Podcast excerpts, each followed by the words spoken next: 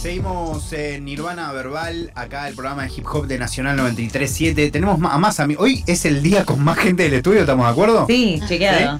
Porque está Juan, mi amigo Juan, que em, desde que lo conozco, antes de que yo sepa quién era, eh, ¿cómo te digo? ¿Juan o Coco?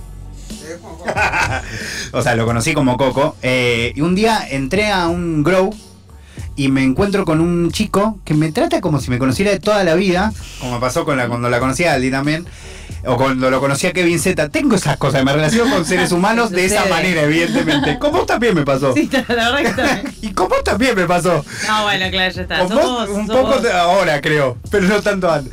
Em, pero, pero bueno, y me empezó a tratar re bien y, además, imagínate, yo entro a un Grow, que era como si entrara en un parque de diversiones, ¿entendés? Como y un chabón con la mejor, que encima le gustaba el hip hop, que, que, que, en ese momento yo estaba en DEM, era muy cerca de DEM. Eh, y bueno, hoy lo invité a que venga porque, como hemos conversado con mis compañeros, mi idea es que empecemos a incorporar. ¿Qué les dije? Quiero incorporar el mundo del streetwear. Tal cual. Quiero incorporar el mundo canábico. Vino Juan y vino Jen. ¿Jen o Jan? Jan. Ahí va. Eh, y quizás eh, logramos hoy o en el futuro veremos incorporar de alguna manera también la cuestión canábica porque es algo que está no un poco relacionado, sino mega relacionado al mundo del que hablamos particularmente, del hip hop. Eh, están muy, muy mancomunados. De hecho, por ejemplo, si agarramos la letra de la canción de Dano con Duki, cuando habla Duki, que dice? Hablándote de pilcha, de porro, ¿no? De tipo intentándote tirar ese contenido, porque bueno, sí, en un momento era información que no estaba accesible y que la manera que se hacía accesible era a través de las letras de estos muchachos, genéticas, marcas de ropa, diseñadores determinados, eh, o, sí, todas esas cosas que han aparecido en esas letras mucho antes de que se hicieran populares, o no, por ahí no sé si populares, pero que sí tomaran más visibilidad en nuestro país. Eh, me alegra saber, eh, bueno, me alegra decir que está nuestra invitada, fan, hoy trajimos a alguien que si bien es diseñadora, es una verdadera fan del hip hop, es fana del freestyle. Recién afuera del aire hablaba de secretos de Sócrates eh, con el eh, como si. Con amor. Sí, con amor, exactamente. Eh, además, alguien que admiro mucho. todavía no tengo todo el outfit que quisiera. Yo quiero un outfit ah, entero hecho por Aldi, todavía no, no, no, lo tengo. En el futuro lo, lo tendré. Aldi Vega, ¿cómo estás? Hola, ¿cómo están? Estoy re contenta de estar acá. O sea, una entrevista con vos es una charla con un amigo realmente. O sea, no. Qué linda que sos. Me encanta. O sea, Nirvana es un programa que yo consumo. O sea, me encanta. El, el podcast, más que nada, porque a veces setear un horario es difícil. Pero el podcast me encanta y toda la gente que pasó por acá y entrevistaste gente a la que yo admiro. O sea, y, y, me encanta todo el contenido que, que, generan realmente, así que es un honor, siempre. Yo te agradezco, Aldi, porque algo que decía cuando no estabas acá con nosotros, pues me da un poco de vergüenza, pero bueno, ya que te, lo repito. ya está, eh, Algo que, que, que siempre me, me, encantó y me hizo muy bien de tu parte, que tuviste una capacidad para registrar mi amor por este trabajo y por lo que hago y de lo que hablo y mi relación con los artistas de los que hablo, que, no me ha pasado demasiado eh, y, que a la vez siempre me hizo muy bien. Eh, yo sé que a la vez siento, vos decime si me equivoco, creo que vos también registraste que yo recontra registraba tu amor por tu Hay mucho respeto, o sea, mucho eh, respeto. Y eso está, está buenísimo. Eh, así que te, agradezco ya que vengas, eh, la buena onda de siempre y a la vez eso, como siempre valorás mi, mi laburo o, al menos a lo que me estoy dedicando ahora y te lo agradezco un montón, de verdad. No, re, o sea, y aparte me parece que es una filosofía que viene también de, de Lander, el tener ese respeto por el otro, como estudiarlo, investigarlo, saber, o sea, eso es un respeto que solamente creo que encuentro en este nicho de personas. Y, me encanta darte entrevistas porque vos me preguntás cosas que a veces me dejan pensando, cosas que me parecen como, wow, qué buena pregunta. Y creo que no todos los periodistas lamentablemente se toman el tiempo de estudiar. Y vos sos un estudioso de lo que haces. No solo conmigo, creo que con todos. Y eso es un respeto. Bueno, muchas gracias. Sabes que justo hoy hablaba con eh, alguien que trabaja con, tu amiga Julieta, eh, con Casuccelli, y le decía, le mandaba un mensaje diciendo, no la entrevisté nunca, Juli, te pido por favor, yo solamente quiero que le digas esto, y es loco, porque a veces no llega esa información a esas personas. Ah. Le decía, la cantidad de veces que la vi a Kazu enojada por las entrevistas que estaba dando y realmente enojada, como, ¿por qué estoy haciendo esto? ¿No? Y como eh, decirle que hay una persona que quiere entrevistarla porque la admira y la conoce y que por ahí la termina pasando mejor que con las 11 entrevistas que le hiciste hacer con personas que no, no le interesa realmente tener esa conversación, ¿no? Sí, te eh, escuché lo que decías de, del bebé y el Duki, por dar un ejemplo, y sí, totalmente, o sea, pasa que uno tiene que lamentablemente dar esas entrevistas comerciales porque son las que más difunden tu carrera y todo, pero creo que la gente que al final siempre que más se interesa o la que más sabe de tu laburo o la que realmente se calienta en estudiar es lamentablemente el under, ¿entendés? O sea, siento que es la, gente que está especializada en eso y, que puede conectar todos los puntos. O sea, vos puedes conectar todos los puntos porque entendés desde hip hop, desde rap, desde moda, de esto. Entonces, lo que yo digo lo entendés más allá de lo que puede quizás eh, transmitir un periodista que solamente tiene que llenar un espacio y bueno, esto es lo que vende y listo. ¿no? O sea, creo que es por ahí. ¿Cómo te encuentra este 2023, Aldi? Estoy muy feliz, estoy muy contenta. Estás eh, trabajando bocha y estás trabajando con muchas personas a la vez. Que eso no te pasaba tanto antes. No. Eh, o sea, concentrabas tu laburo en tu marca y quizás una o dos personas y ahora ampliaste bastante, ¿no? Es que siento que creció mucho el, el respeto y la valoración hacia mi trabajo, que es algo en lo que trabajé un montón porque costó mucho hacerle entender a la gente que hay que trabajar con los diseñadores también, que no son siempre las marcas y, lo que vende. Y creo que en Argentina pasamos por, por un montón de momentos a nivel moda, ¿no? Como este hype de Supreme, queremos, eh, queremos luquear marca importante de afuera, ¿no? Y, y, creo que de a poco los artistas fueron entendiendo como, mm, me parece que si esto me lo hace un diseñador es mucho más original, ¿no? Y de repente empecé yo con Juli, Kazu, y después, no sé, eh, Duki sumó a un diseñador, a Roberto Sánchez, y de repente otro artista decía, uy, y si yo llamo a un diseñador también, qué bueno que vos tenés a alguien que te hace la ropa, voy a buscar a alguien que me haga la ropa a mí, y de repente la figura del diseñador fue creciendo eh, entre los artistas de la música, y de repente ahora ya todos tienen, el otro día hice un post de Instagram hablando de esto, donde decía como, hoy día todos los artistas tienen su diseñador o su stylist mínimo. E incluso las dos cosas. Y Hay personas que tienen las dos por separado, ¿no? Como, ¿no? Una diseñadora y un estilista. Exacto. Y que laburan con ellos específicamente. Ya no es como te llamamos para proyectos aislados cuando. No, no, vos ya tenés tu grupo de trabajo y con Hay una continuidad, ¿no? Y... Que es increíble. O sea, a mí me sorprende. Eso es algo que quizás. Eh, en Estados Unidos ya estaba mucho más normalizado, como que cada artista tuviera su fab diseñador al lado, ¿no? Y como que estuviera avalado por alguna marca, eh, y acá no. Entonces, de repente cuando empezó a pasar, y yo que estoy desde el año 1810 remando, eh, creo que empezó a, a crecer el, el, respeto hacia mí. Entonces, hoy día puedo trabajar con un montón de artistas, incluso me pasa que trabajo con artistas nuevos que no sé, de repente surgieron hace tres meses y vienen y ellos ya me conocen. Y es como, oh, qué bueno laburar con vos y eso la verdad que me llena mucho. A la vez, eh, para ir a, que imagino que a haber sido cosas importantes, te ha tocado y te está tocando trabajar con personas que más allá de si tienen visibilidad o no, que reconocen mucho públicamente tu trabajo. Y me imagino que eso también debe ser importante para vos, ¿no? Porque si bien puede parecer una pavada, no lo es. O sea, ver como Rey eh, se pone a hablar explícitamente antes que termine un show podría hablar de cualquier cosa, saludar a cualquier persona y de repente decide, o sea, especialmente dedicarte a vos una parte de su, de del espacio que está hablando, o mismo Callejero Fino. Bueno, Casu lo hacía antes, ¿no? Pero también imagino que eso también debe ser un destaque importante porque a la vez también lleva a que de repente en ese público hay alguien que está queriendo empezar, dice, ah, esta chica que diseña, que digo, ni hablar del reconocimiento, ¿no? Pero a la vez te conecta un montón con quizás futuras personas con las que trabajar. Es una locura, o sea, me siento realmente muy reconocida por los artistas. Eh, no, no tengo quejas hacia ellos. O sea, si me ven quejándome, quizás es hacia la industria en general de la moda, ¿no? Como a la elite de la moda, pero nunca hacia los artistas.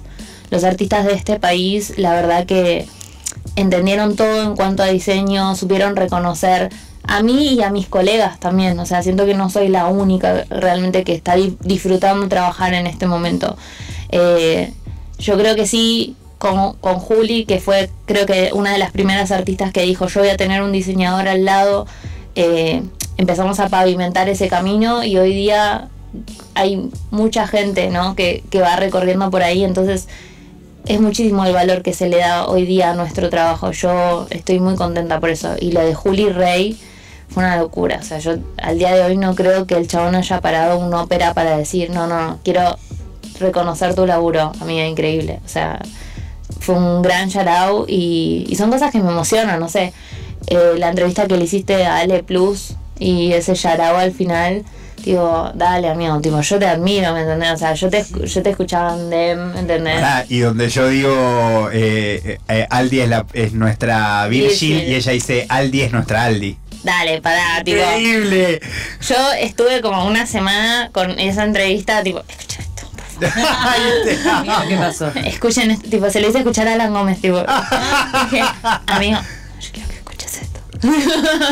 sí, creo que se le hice escuchar a todo el mundo esa entrevista y la verdad es que vos decís, wow, que estas personas me conozcan, vos, eh, Ale Plus, el Underground, Managements, eh, los sellos discográficos que están formados hoy en día, que todos tengan, aunque sea que tu nombre les suene de algo, o sea, me parece genial. O sea, habla de que yo hice un gran trabajo. Eh, bueno, quiero ir a un hecho puntual. Y sí, haces un gran trabajo, Aldi. hay un hecho que ha pasado. ¿Cuándo fue la Red Bull? ¿El año pasado la que gana Mecha? Sí, exacto. bueno, donde un poco siento que le cumpliste un sueño a la Aldi de adolescente. sí me siento un poco responsable de eso, tengo que decirlo. Yo le dije a Tati Santana, tenés que trabajar con... solo me se quería hacer eh, el mansplaining. No, pero realmente eh, yo hablo mucho con Tati de ropa porque me fascina y porque, mm, nada, ella me da el lugar y le, dije que vos eras una reina total, le dije que no, tenía, porque había trabajado el año anterior, si no me equivoco, con una ropa que al menos a mí no, no me cerraba, ¿no? A mí, perdón, eso no se lo dije a Tati, si estás viendo esto, te pido perdón.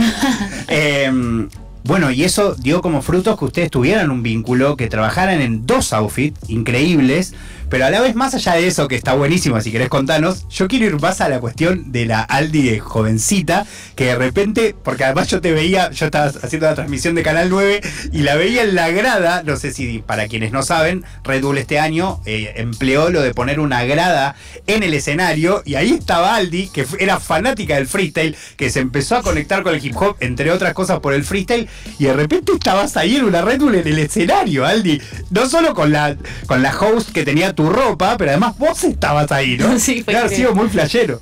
No, ves, o sea, yo vengo a este programa porque solo vos puedes observar esas cosas. O sea, creo que nadie en el universo podría haber observado. Tu cara y decía, eh, claro, era, estabas viajando en el tiempo. No, yo estaba estúpidamente feliz ese día. O sea, yo, de verdad, mi niña interior estaba llorando por dentro porque yo he ido a la Red Bull de cuando no era Red Bull. O sea, Red Bull Parque Centenario, Red Bull tipo un alimento proceder y te regalo la entrada, te regalo la entrada directamente. Claro, total. Em, y la verdad que fue increíble, o sea, estar ahí eh, como arriba del escenario, que es algo que creo que nunca me imaginé porque no claramente no hago freestyle, entonces creo que no había manera en mi cabeza nunca de llegar arriba de ese escenario, pero cuando Tati me habló y aparte con toda la filosofía que tiene Tati, ¿no? Que ella cree mucho en lo nacional, que es una mina súper feminista, que tiene unos ovarios increíbles y que se abrió una carrera eh, en un lugar en el que la mujer, la verdad, no tiene un rol tan importante, no se la valora tanto. Especialmente en el rol que cumple Tati, aparte. En el rol que, sí, que se comió mucho hate al pedo y que, nada, la admiro un montón, eh, la entereza que tiene esa mujer. Eh, yo la admiraba mucho cuando ella me dijo, tipo, ni lo pensé, o sea, ni siquiera fue un trabajo, fue como, yo te lo hago porque te admiro realmente. Y después ella me dijo como, bueno, quiero que estés ahí conmigo, que te sumes a la crew, poder ver cómo se organizaba una Red Bull por detrás, tipo, y de repente empezar a ver a tus, a tus ídolos pasando por ahí, ¿no? Como decir, conozco, vos te conozco, ¿entendés? De repente también Ale Plus por ahí. claro, que estás haciendo el stream de TikTok. ¿no? Exacto, ¿no? Entonces es como que, no, eso fue un sueño cumplido para mi, mi yo chiquita, claramente. De hecho, mi mamá me dijo exactamente lo mismo, me dijo, yo sé que esto lo hiciste por, por diversión y... Como cuando Trueno se anotó esa Red Bull, ¿no? Como... Sí, creo que te hace, te, me recordó mucho a mis raíces y por qué yo me había metido en todo esto. O sea, yo llegué por esto, o sea, porque, porque, de hecho por la Joaquí, a la que la veo y yo le digo, me da paja, perdón que lo diga, que la gente te reconozca a partir de tu carrera en el recate. Cuando vos, amiga, digo, sos una loca, una Sí, visionaria. trayectoria, No, pero pionera. está buenísima la palabra. Es una loca. Es porque una la loca, verdad en el momento como que aparecía Rose y Joaquín eran locas. Locas. Locas increíbles, pero, no, pero gente que adelantada, valiente. evolucionada, Sí, sí. evolucionada. O sea, la gente a veces se ríe porque yo tipo doy esta charla sobre, chicos, Joaquín es una adelantada a su tiempo y quizás em, todos que los que conocen a esta Joaquín versión recate dicen, "Eh, viste, vos decís, y yo como, no, vamos a sentarnos, yo te voy a contar todo lo que ha hecho Joaquín por Claro. la industria, que nadie se lo creería lo grande que fue tipo la, la primer mujer en Red Bull Argentina, esa batalla con Papo icónica as fuck. Eh, ella siempre estuvo un paso adelante de todo. O sea, y, y bueno, yo dentro también, o sea, yo primero he querido llegar a ella porque la admiraba mucho como mujer y porque yo intentaba entrar por los hombres, pero los hombres eran muy básicos, entonces intenté llegar a ella y cuando no pude llegar a ella, terminé en Kazu, que su primer gran, bueno, entre comillas, gran tema, que por el que ella empieza a hacerse conocida, es con Joaquín. Sí, sí, sí. O sea, increíble tipo la conexión entre, entre todo. Así que cuando volví a, a Red Bull fue como un flashback a el real comienzo de mi carrera. O sea, increíble. Bueno, y quiero preguntar si, si en tu manera de diseñar eh, cambia el hecho de, por ejemplo, uno relaciona a Kazu más con el mundo primero del rap, después del trap, ahora un poco más reggaetonera, como la reina de nuestro reggaetón. Igual, nada, puede hacer lo que quiera, ¿no? Pero a la vez, eh, no sé, pienso en Rey, que está, oh, bueno, también hizo un montón de cosas, pero por ahí Calle más de recate o Alan más de recate, como cambia tu manera de acercarte a cada uno de esos diseños, tiene que ver con la persona con la que, o con lo que te piden, ¿cómo, cómo se entiende? Porque a la vez vos tenés una identidad en tus diseños, pero imagino que también debes trabajar con una identidad distinta para cada una de las personas, ¿no? Yo creo que son desafíos. O sea, yo me aburro muy rápido.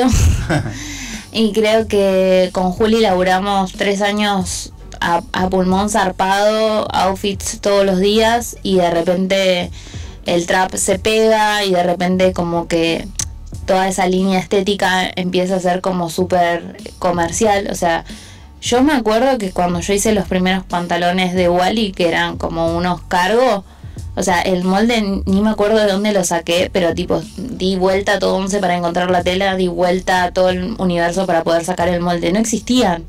Y de repente eso es algo que se hace súper mainstream, de repente eso se hace súper comercial, de repente está en todos lados. Cuando se hizo súper comercial, yo me empecé a sentir como como que me faltaba creatividad y en realidad no, no me faltaba creatividad, me faltaba un desafío. Y ahí es cuando entro a trabajar con los chicos del recate que me viene Alan un día y, me propone, mira, yo, o sea, yo que dije, bueno, a ver, ¿qué quiere este niño DJ? Ah, y él viene como, no, mira, yo quiero producir, yo quiero hacer las missions, yo quiero hacer esto, eh, nada, una, una nave, un traje de astronauta. Y yo en ese momento estaba quemadísima, venía a hacer el outfit de Desde el fin del mundo con, con Duki, que Épico. fue como llegar hasta arriba, o sea, porque fue muy reconocido ese Claro, trabajo. Fue, o sea, al- incluso pasó que en el Vélez que hizo el Duki el año pasado, las pibas hacían como sus versiones del outfit que hice yo. Yo he visto, sí. Eso fue una Locura. locura. Eso, eso te dice que hiciste algo icónico.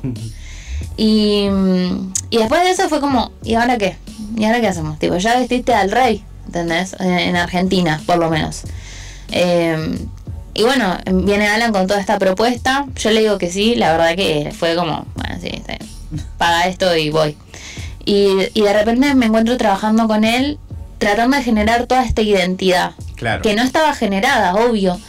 Y en ese proceso empecé a conocer gente, me empecé a divertir y empecé a, experimentar cosas y, y, con un género que todavía no había experimentado porque cada género tiene medio que sus normas. ¿No? O sea. Un poco por eso te pregunto. Imagino que debe haber cosas de cada espacio, ¿no? Claro, hay, hay pautas que no están escritas, pero que están realmente, ¿no? Y es, son trabajos 100% distintos y empecé a trabajar con esto, esto con Alan y de repente cuando funciona todo tan bien empiezan a llegar como las otras personas también, tipo Rey se involucra también un poco en el, en el turreo, también genera como una estética que es, él tuvo como sus facetas, primero trap y después mutó un poco a eso. Eh, y después llega al calle eh, y después vestí de nuevo a Joaquín como en esta nueva faceta. Entonces, eh, nada, fue como experimentar, reescribir y, y, buscar innovar en otro lugar porque sentía que todo lo que yo, o sea, había podido hacer con el trap ya estaba hecho estéticamente.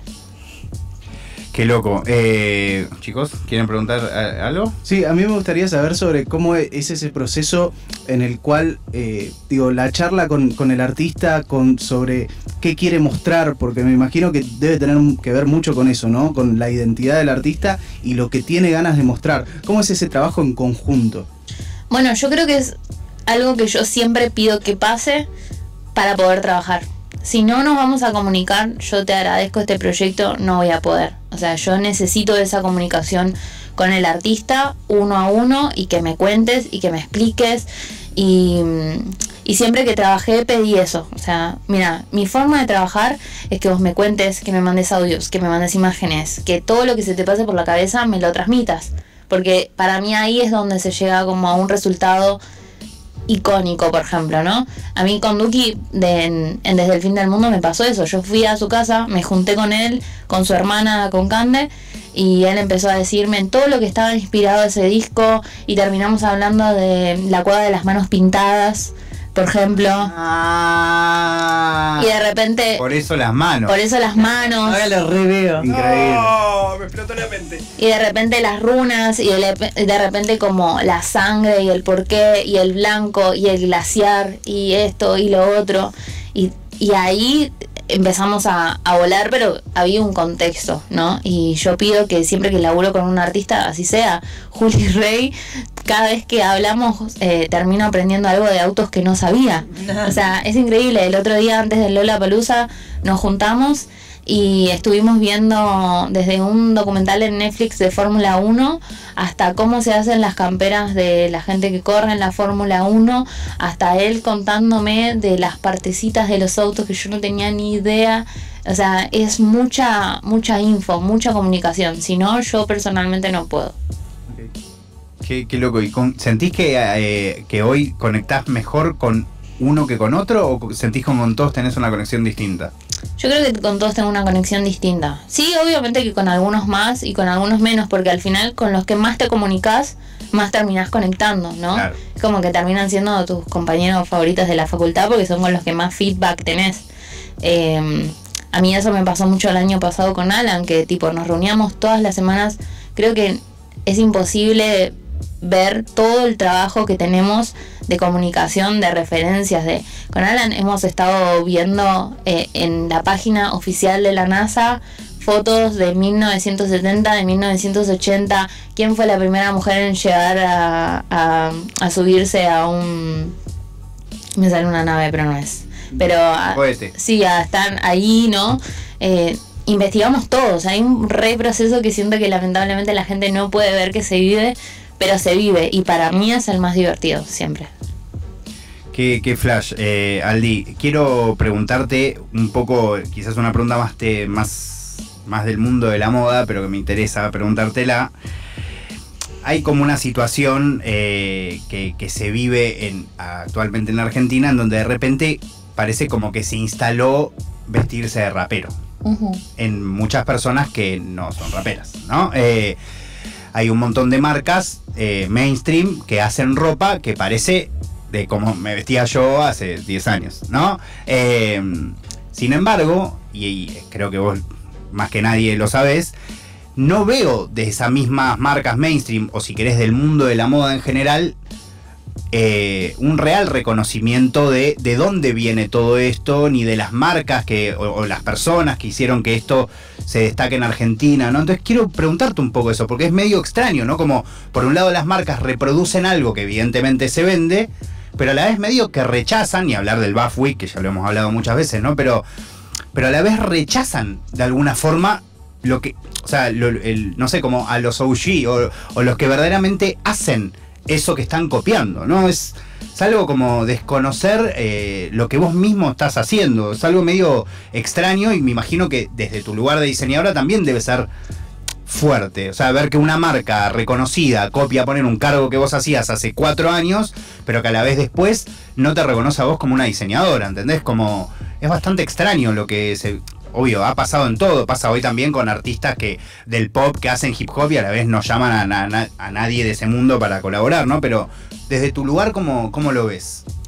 Em, Porque pone hoy, cualquier conducción de cualquier televisión están remera ancha, ¿entendés? Cadenita, eh, Jordan 1, ¿entendés? Como, eh, bueno, pantalones con cargos, no sé, o, o tantas cosas más. Yo creo que esa falta de respeto a informarte sobre la cultura que estás copiando igual se nota. O sea, yo estaba muy enojada con eso al principio porque vi muchísimas copias de mi trabajo y vi muchísima gente que había despreciado mucho el, el urbano en general y de repente es muy cool el urbano, ¿no? Y de repente como, ay, qué divertido jugar a esto. Pero siento que me ofendía mucho hasta que alguien me hizo notar que esa falta de respeto también se veía en la ropa. O sea, es como cuando ves una marca de shopping haciendo un graffiti, es un graffiti súper raris. O sea, es un Forzado. forzadísimo, de todos los colores, que no entiende nada, que no dice nada. Y ahí te das cuenta que el real público, el real consumidor, nunca compraría esas marcas. O sea, porque ve esa falta de respeto. Entonces yo terminé como generando algo positivo de decir, bueno, ok, buenísimo. La gente que no respeta nuestra cultura, que no la entiende y que no le interesa tampoco, va a terminar comprando en esas marcas comerciales. Y la gente que aparezca en mi showroom o la gente que, que realmente consuma eh, esta cultura va, va a aparecer por acá, ¿no? O sea, voy a terminar ranchando con, con la gente real y mi ropa la va a terminar llevando la gente real, o sea, que realmente se involucra en esto. Yo con las chicas que venían a mi showroom podía tener charlas de horas, así como las estoy teniendo con vos, y era buenísimo. Y me encanta que esas sean mis clientas, porque también habla de mí, ¿no? O sea, yo siempre quiero ser real en lo que hago. Entonces, me ayudó, siento que primero me molestaba y después dije, buenísimo, me ayuda a segmentar.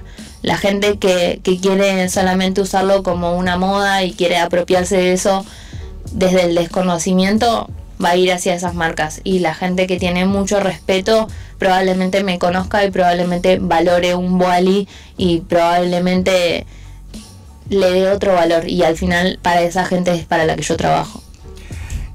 Y te pregunto, ¿ves en tu futuro de repente a Wally creciendo a un nivel más grande de, de lo...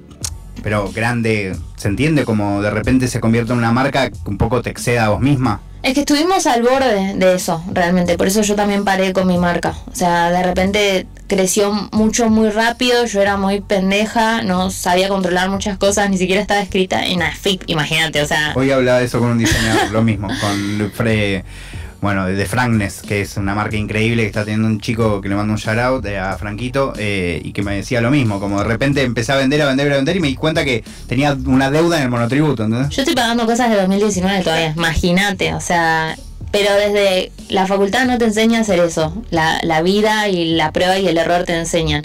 Y de repente Wally se puso muy de moda, ofreció, ofreció cosas cuando no eran mainstream y cuando se empezó a notar, se empezó a vender y de repente los locales del interior me pedían que les mandara ropa y yo era una pibita que no entendía nada, que nunca pensé que iba a llegar a esa magnitud, que nunca pensé que, que no sabía hacer una factura, imagínate, y de repente, o sea, tuve que parar.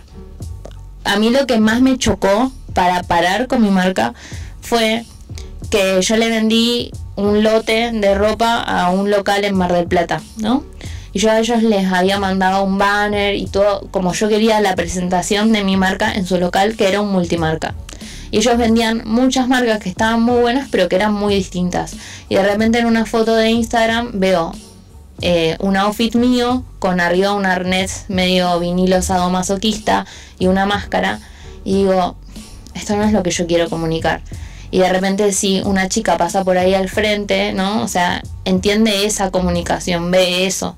Y ahí fue cuando fui consciente de que si yo delegaba, o sea, si yo pensaba más en hacer números que en hacer crecer la impronta de mi marca y su narrativa, de su storytelling y demás, eh, iba a perder el control en algún momento y cada uno iba a hacer con mi marca lo que quisiera. Y, para mí mi marca es mi bebé y, y quiere comunicar, porque para mí la comunicación, repito, es súper importante y hay un mensaje muy grosso de trasfondo en Wally y es el mensaje por el que yo me hice conocida con la nota de Infobae, es un mensaje muy fuerte de democratización de la moda. Entonces, de repente un local vendiendo a cinco veces el valor mi marca, no está comunicando lo que yo inicialmente quería hacer con mi proyecto. Un local que vende mi ropa de streetwear super callejera con arneses de vinilo arriba, no está comunicando lo que yo quiero comunicar, que es la calle, ¿entendés? Entonces, ahí fue cuando dije, no, no, no, prefiero no hacerlo hasta encontrar la forma de, tener el control y de que el mensaje esté bien dado, hacerme unos pesos de más. O sea, siento que, de hecho, a muchas marcas en ese momento le pasó eso, que por vender, vender, vender, vender, perdieron la noción de quiénes eran. Y hoy en día ya no son nadie, porque nunca llegaron a dar una comunicación. Y todas las marcas que yo admiro, todas las marcas que a mí me gustan, vos sabés quiénes son, vos sabés dónde se venden, vos sabés lo que comunican, lo que transmiten, la gente que las usa. O sea, para mí eso es muy importante eh, y creo que iba por ahí. Qué loco, a la vez pienso como estás inmersa en un mundo en donde hay determinadas marcas que también son muy importantes, son marcas multinacionales, ¿no? Como puede ser, el nombre no tengo problema, Nike, Adidas, ¿no?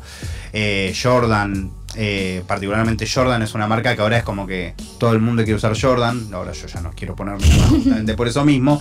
Eh, y, a la vez, eh, como vos venís a traer otra cosa. O sea, o sea tu, ropa no es hacer, no sé, una, una remera de Jordan por Wally. O sea, tenés una identidad completa.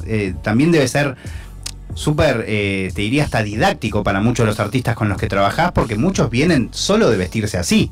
O sea, me imagino, o la primera charla con Calle que, que solo usa ropa deportiva. Y no es que vos le ofreces ropa que no sea deportiva, pero digo, le ofreces una ropa que, no sé, que tiene otro calce, que tiene otra tela, que se usa para, de otra forma. No sé cómo explicar, ¿no? Es otra cosa. Sí, o sea, yo respeto mucho a, todas las marcas grandes, o sea, algunas no, hay otras que me parece que bueno, tienen... trabajaste con una importantísima que la amo, es de mis marcas preferidas, Reebok. Con Reebok, sí. O sea, determinado el, el caso es distinta mi opinión sobre las marcas, ¿no? Eh, hay algunas que tienen sus procesos un poco turbios y no, no las banco ni un poco, pero hay algunas que tienen más los papeles en regla y digo, qué bueno, la verdad que qué, bueno la historia, yo soy mucho de, leer las historias de cómo empezó, eh, cuál es el trasfondo de todo, me gusta mucho investigar eso.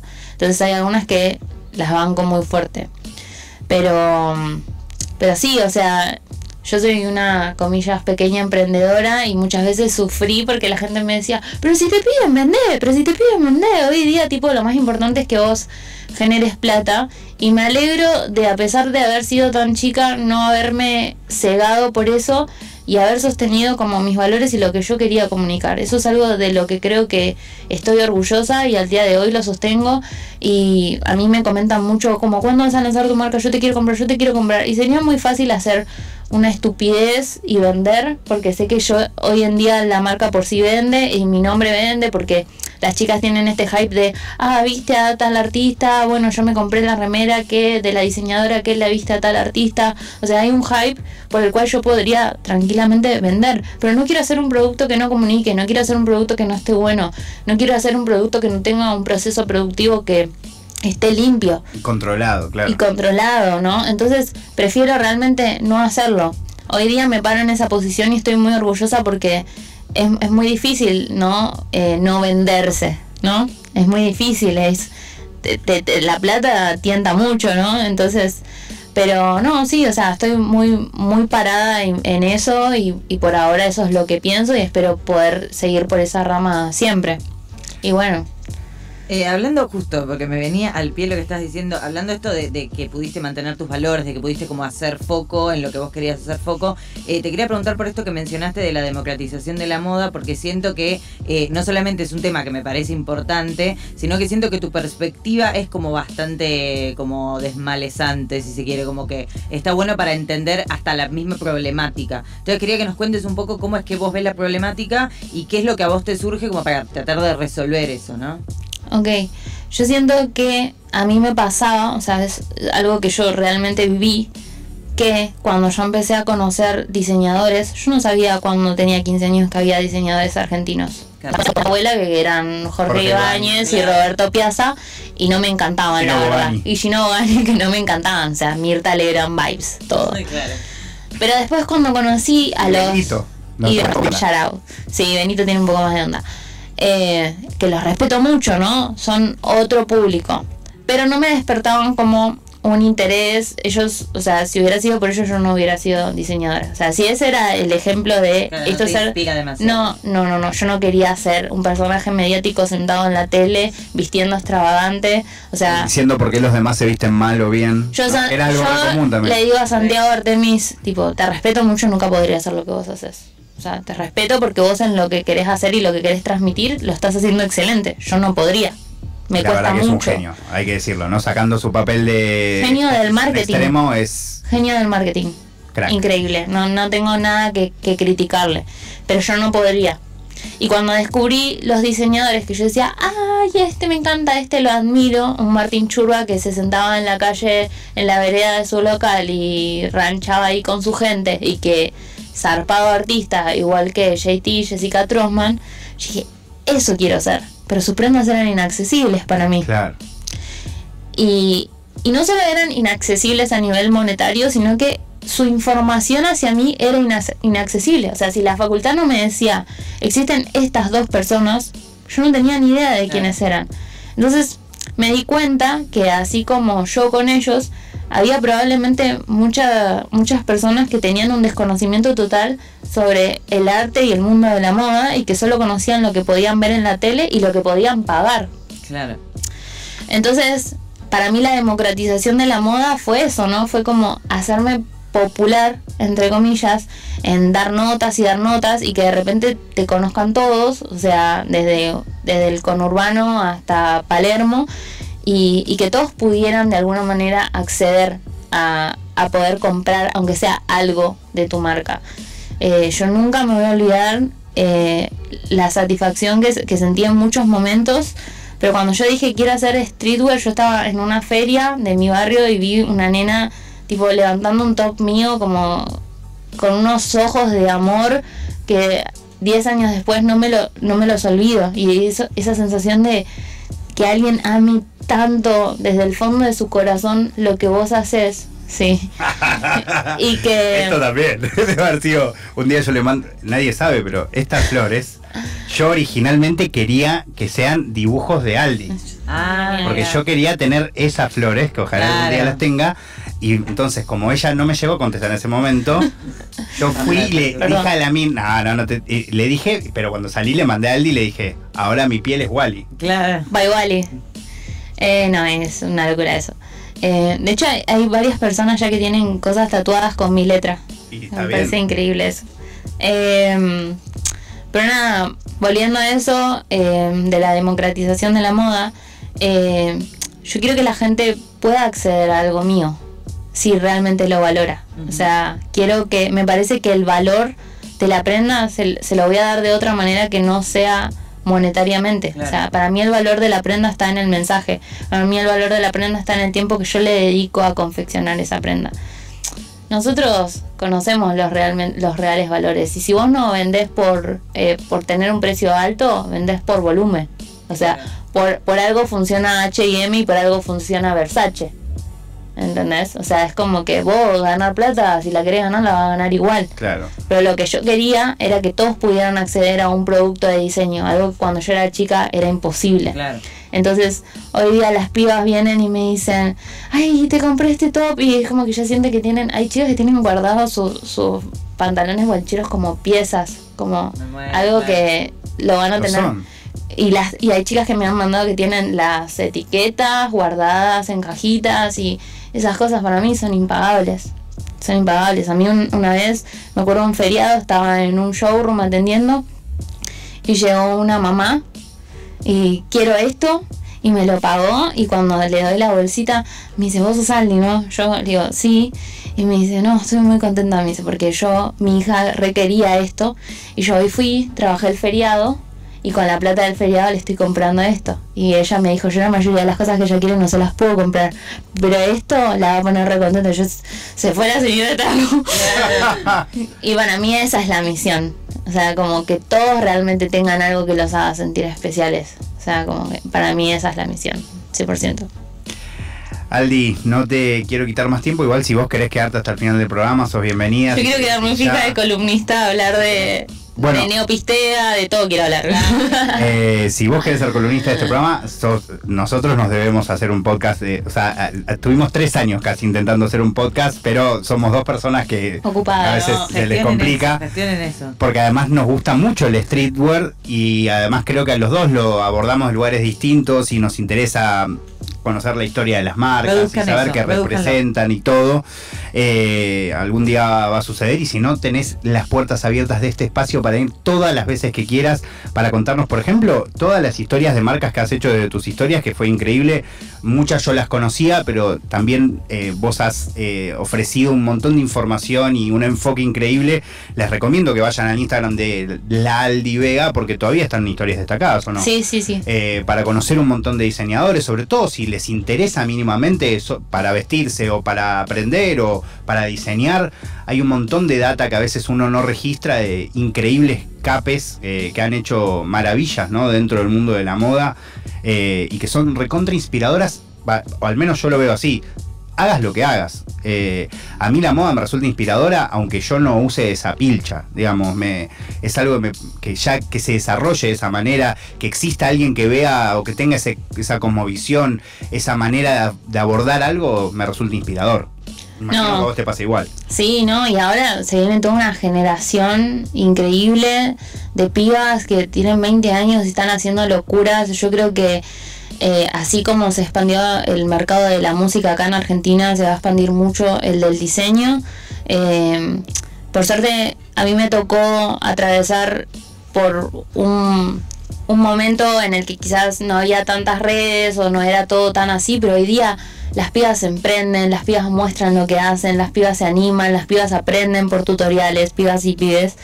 Y creo que se va a venir una generación en diseño muy fuerte a la que todo el tiempo digo, y lo voy a decir porque ya que este es un medio de comunicación, trato de avalar y trato de ayudar y cualquier persona que, que necesite mi consejo, mi ayuda o lo que sea, me puede escribir a mi Instagram y voy a tratar de responderle lo más rápido que pueda.